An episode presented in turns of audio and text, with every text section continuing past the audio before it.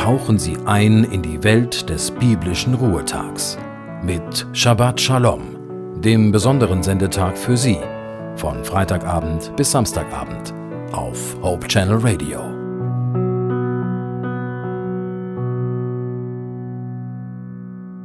Herzlich willkommen zu Shabbat Shalom, der Andacht zum Sabbatanfang. Mein Name ist Naila Warning und Sie hören Hope Channel Radio. Zum Sabbatanfang habe ich Ihnen eine Andacht aus dem Buch Anhalten, Aufladen, Anpacken mitgebracht. Der gestiefelte Kater. In diesem Märchen besucht der gestiefelte Kater den Zauberer, um diesem listig seine Ländereien und sein Schloss abzuluxen. Der Kater erzählt ihm, wie sehr er ihn bewundere und dass er schon viel von ihm gehört habe. Der Zauberer fühlt sich geschmeichelt und beweist dem Kater seine Zauberkraft, indem er sich zuerst in einen Elefanten und dann in einen Löwen verwandelt. Schließlich verwandelt er sich in eine Maus und wird vom Kater gefressen. Funktioniert Anbetung genauso? Reden wir mit Gott und schmeicheln ihm, damit wir von ihm all die Dinge bekommen, die wir wollen? Ist Anbetung nur Mittel zum Zweck? Etwas, das ich leisten muss, um etwas zu kriegen? Wenn ich in der Bibel lese, fallen mir viele Stellen auf, an denen Gott angebetet wird. Kain und Abel opfern Gott. Mose und Mirjam singen Gott zur Ehre nach dem Durchzug durch das Schilfmeer. David tanzte für Gott vor der Bundeslade her. Salomo betete bei der Einweihung des Tempels kniend und mit erhobenen Armen.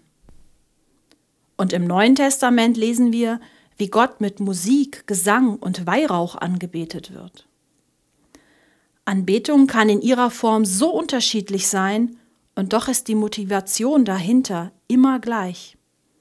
Die verschiedensten Menschen beten Gott auf unterschiedlichste Weise an, weil sie erlebt haben, wie gut Gott zu ihnen ist. Sie sind dankbar und fröhlich und drücken das ihrem liebenden Gott gegenüber aus. Anbetung ist kein Programm und nicht an irgendeine Form gebunden. Anbetung im Geist bedeutet, dass Gott eben nicht materiell ist. Er ist für uns nicht fassbar. Im Endeffekt ist er für uns weder begreifbar noch denkbar. Wir beten ein Wesen an, das unsere Vorstellungskraft einfach sprengt. So beten wir Gott im Geist an. Anbetung ist somit eine innere Einstellung, die sich über Gottes Existenz freut und diese feiert. Für mich ist es genial zu wissen, dass ich einen Freund habe, der allmächtig ist und trotzdem immer Zeit für mich hat, der allwissend ist und mich trotz meiner Fehler mag. Zugegeben, ich spüre ihn nicht immer. Ich bekomme auch nicht alle meine Wünsche erfüllt und auch nicht jedes Gebet erhört. Manchmal ist mein Leben sogar richtig bescheiden. Aber innerlich weiß ich, dass Gott wie mein Vater für mich und bei mir ist. Das hilft mir, trotzdem weiterzumachen. Gott in der Wahrheit anzubeten heißt genau das. Mit Gott herrscht eine andere Wirklichkeit. Selbst wenn ich ihn nicht sehe, lässt er mich nicht alleine. In jeder Freudenstunde und jeder Trauerstunde freut er sich oder trauert er mit mir. Dafür bete ich ihn an. Und dann nehme ich auch wahr, wie Anbetung mich selbst wieder aufbaut. Ich persönlich bete Gott am liebsten in Liedern an.